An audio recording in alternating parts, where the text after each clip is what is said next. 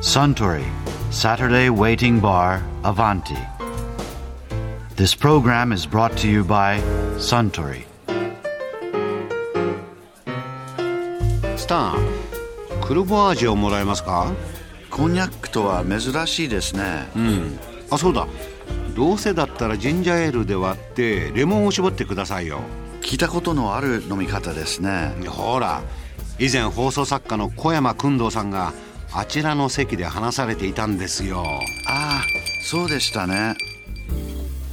コニャックの旅に行かれてましたはい、言ってました。コニャックって地方の名前なんでしょそうコニですャック地方なんでしょこにゃく市ですね。あコニャック市なのあれ、ええどだこからにシあるャんですンかパーニュと同じですよ。どこにあるのコニャックはあのーボルドーの近くですねあ。下の方ですね。南の方えー、下の左側えのえそうですそうです。あたりにあるんだ、ええあまあじゃあボルドーのブドウを使ってんのいやこにゃくのぶどう。こにゃくのぶどうこになんゃだくそれはのぶどうを使わなきゃえコニャックのブドウってのはコニャック用なのおそらく最初はワインを作ろうとしたんですけど、結局美味しいワインができないからこにゃくにしたんでしょうね。隣にボルドーがあるからね、ええきっと、ええあでそうもあんなに近くてなんでね美味しいワインができブない。ドウの種類は何なんですかぶどうの種類はカベルなんネ・かソービニオンとかああえっ、とピノ・ノワールとかあるじゃないですか、メルローとか、えーえーとねなんか忘れました なんか白ぶどうですね当然え白ブドウなのそうですよだってお樽の色ですよこにゃくのあら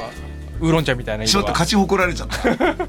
なんだ樽の色なんですよできたばっかりだけど透明なの透明ですだからグラッパと同じみたいなもんですよ蒸留酒ですあかあそうかそうかそうかうんらであれを樽に入れて、それで樽の色とかがつくんですねああやってなるほど、えでもなんで、えあそのボルドーの近くのそのコニャック市ええで作ってる酒だけが、え日本に下手するとよ、ええワインよりも先に普及したよねえああしましたねなぜなんだそれはなぜでしょうねまあ一つは広告戦略がうまかったんじゃないですかまずボトルをあんないろんなボトルに入れるということ自体があいろんなボトルありますねありますよねあああるあるワインってのはもうずっともうボーンみたいな、うんそもうのボルドーはこの形とかボルドーはバーンみたいねな感ブじでルすゴよーニねャこの形とかねでもそのやっぱりいかに他のとこと差別化して売るかってのを考えたがゆえにちょっと変わった丸っこいやつですとか陶器に入れたりとかそれこそブックとかねナポレオンとかありますけどああいう風にやったんじゃないですかきっと。で僕はその日あのコニャックに3泊したんですけど、コニャック市に、ええ好き好んで好き好んであのなんか行くとこあんの他にいやもうコニずャック市はーっとコニャックでもうその蔵ばっかり巡るんですけど行くとまずテイスティングするわけですようんでうちのコニャックはこんな風にっつってあこのういわゆるのなんだろう農園ごとに作ってるって感じなのコニャックをそうですね農園というかまあ作り手があって、うんで農園は買い取る場合もあるし自分のとこで農園を持ってる場合もああるあしいろいろ、ワインみたいなシステムだええね同じですね、でこれ意外な味わい方だったんですけどジンジャーエールで割るんですよええいいのそれで僕も聞いたんですよこれあなたたちが手塩にかけて育てたねコニャックをこんな他のもので割っていいのかって言ったらいや今の時代はこういうものが受けるんでぜひどうぞっつってもうどこに行ってもジンジャーエール割りですねコニャックのこれは意外と美味しいんですよあ本当あの生姜なしできついやつええの方が美味しいですねあのあったのは普通のジンジャーエールで割ってましたけど、うんあのできたら生姜なしできついやつのの方方ががいいいいと思いますそれにレモンちょっと絞ってライムとかですから今度飲みに行った時にそれってほら一見すごくダサい飲み物みたいに見えるじゃないですかものすごくダサく聞こえるけこどにゃくのジンジャーエール割りこれを頼んでみて僕最近多いんですよこにゃくのジンジャーエール割りなるほどねそれであるところに行った時に、う日本人だからって言って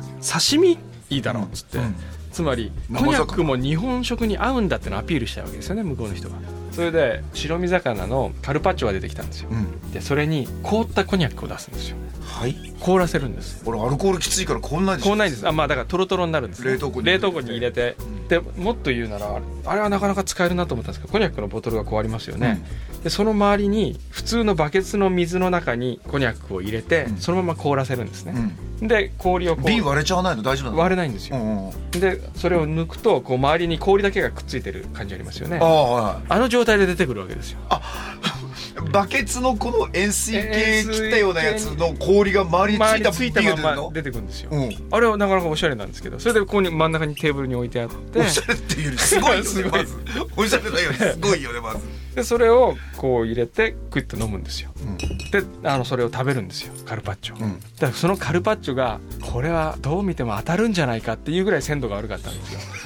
す よでもう慌ててこじゃくれ40度飲んどけば消毒になるかと思って慌ててこうもう進む進むそれでもう向こうの人喜んじゃってやっぱりほら合うだろうとかって言われて それカルパッチョがおかしいからだみたいなもうほんと切れない包丁をまな板にこうこすりつけて切ったようなカルパッチョだったんですけどねコニャック市っていうのはちょっと内陸ですか内陸ですよねそりゃダメだね でも同じブドウから作る食後酒ってあるじゃないですかあれグラッパもそうええですそうよでね,、すそねえの樽に長く入れてるってことは違うのえ一つはそうですねただグラッパも入れますしねじゃあなんであの茶色が出るんだろうほんと半端じゃなく長く入れてるんですよあ半半端じゃなく僕が飲ませてもらったびのっくはりするぐらい長く入れてんの1868年とか明治維新じゃないですか、ええですから何人か作り手にあったわけですよ、うんでこれは僕は樽に詰めたけれどもうちの息子か孫が瓶に詰めるんだとかって言ってるわけですよその時にああすごい酒だなあと思いながらでもこの人たちこれをジンジャーエールで割って飲んでていいのかなとも思いながら まあ不思議なところでしたねそういうなるほどねいやー小山さんのお話面白かったですねああスタンコニャックのジンジャーエール割りをもう一杯かしこまりましたところで私と一緒にもう少し聞き耳を立ててみたい方は毎週土曜日の夕方お近くの FM 局で放送のサントリーサタデーウェイティングバーにいらっしゃいませんか面白い話が盗み聞きできますよ